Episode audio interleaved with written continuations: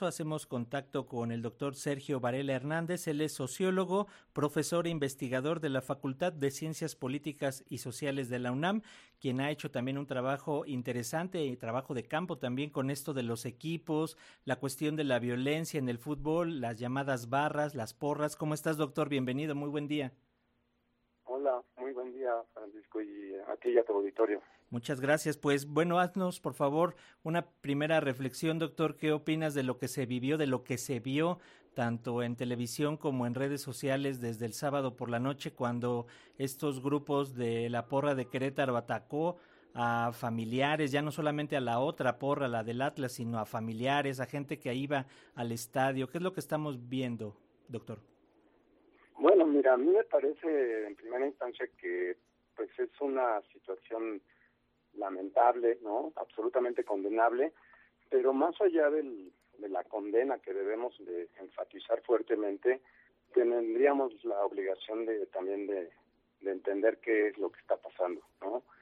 Y a mí me parece que, bueno, pues en una sociedad como la nuestra, eh, este tipo de, de situaciones están perfectamente ubicables, ¿no? Es decir, la violencia no es exclusiva del fútbol o de los deportes en general y en particular de, los, en los estadios, ¿no? Eh, pienso yo que no hay institución social, eh, política, económica, cultural que no esté cruzada por la violencia en un país como México.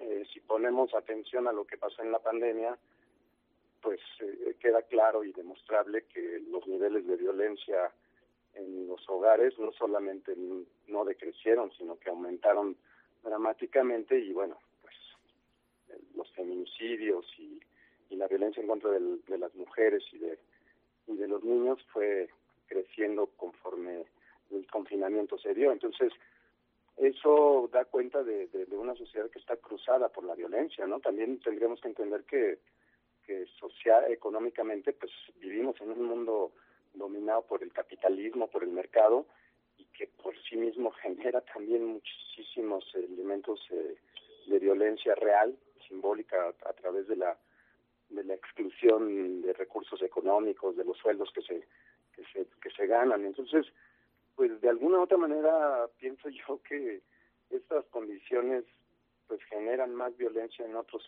en otros sectores, ¿no? Y lo que acabamos de ver el sábado pasado pues es una muestra muy desafortunada, contundente de esta circunstancia, ¿no? Ya por no mencionar efectivamente lo que en un momento dado puede ser también verificable si así lo determinan las investigaciones correspondientes del, de que haya, digamos así, grupos particularmente vinculados al crimen y a la delincuencia como tal, ¿no? Eso ah, le daría todavía más sentido a lo que vimos, ¿no? Pero, digamos, mi comentario puntual es, México es un país incrustado también en un sistema global eh, violento, ¿no? La violencia es parte de la realidad social mundial y particularmente mexicana. También hay un punto interesante, doctor, que, que has, has, abordado en diversas investigaciones que tienes, el, la cuestión de las masculinidades, es decir, esta masculinidad hegemónica y que se resalta en este momento cuando estás en esta situación de porras, de barras, en donde, bueno, entre el alcohol y otras sustancias y el frenesí hacen que pierdas la noción y que vuelvas a imponer, y lo vimos con estas escenas en donde ya cuerpos eh, tirados en, en diversas partes del estadio eran rematados a golpes, a patadas, con, con con, armas punzocortantes, es decir, este dominio no solamente de del matar, sino cómo lo hace, ¿no? Y cómo lo hace este machismo que tenemos tan arraigado en nuestro país. Sí, digamos que uno de los ejes que explican la violencia generalizada en un país como México tiene que ver, sin lugar a dudas, con el género, ¿no?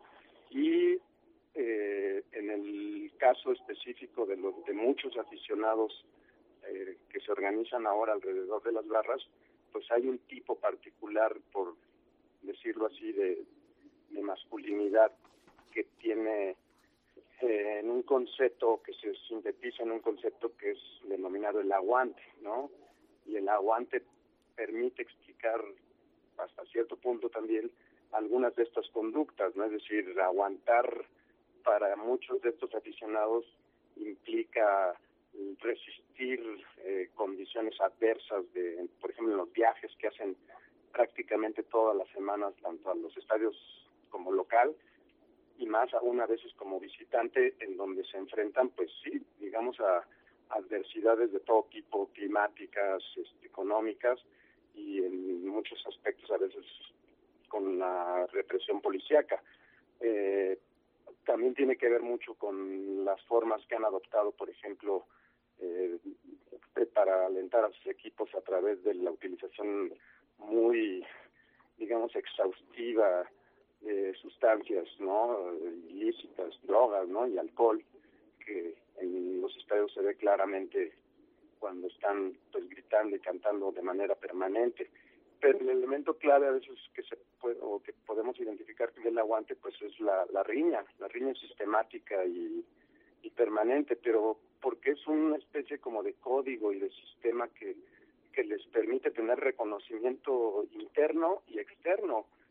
Que, pienso yo que es como uno de los elementos que podrían explicar también en buena medida lo que estamos viendo, eh, debido a que son muchos de ellos jóvenes que han sido, digamos, sistemáticamente también excluidos de muchos de los eh, elementos claves de reconocimiento, como puede ser el económico o el, educativo, pues el código de la violencia se vuelve como un articulador de sus vidas, ¿no?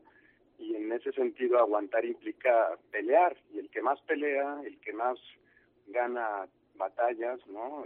En los estadios o en las afueras de los estadios, pues recibe cada vez un reconocimiento mayor que los vuelve, pues particularmente eh, violentos en ese sentido por, por el reconocimiento Muy bien. que buscan, ¿no? Sí. Muy bien, doctor. Pues muchas gracias por estos minutos para las audiencias de Radio Educación para darnos un poco de luz y entender más de lo que está ocurriendo. Si nos permites, mantenemos la comunicación. Más adelante podremos platicar de otros entornos muy interesantes debido a estos hechos. Como siempre, es un gusto platicar contigo, doctor Sergio Varela Hernández, sociólogo, profesor e investigador de la Facultad de Ciencias Políticas y Sociales de la UNAM. Muchas gracias por la invitación. Hasta luego. Un abrazo. Gracias, doctor.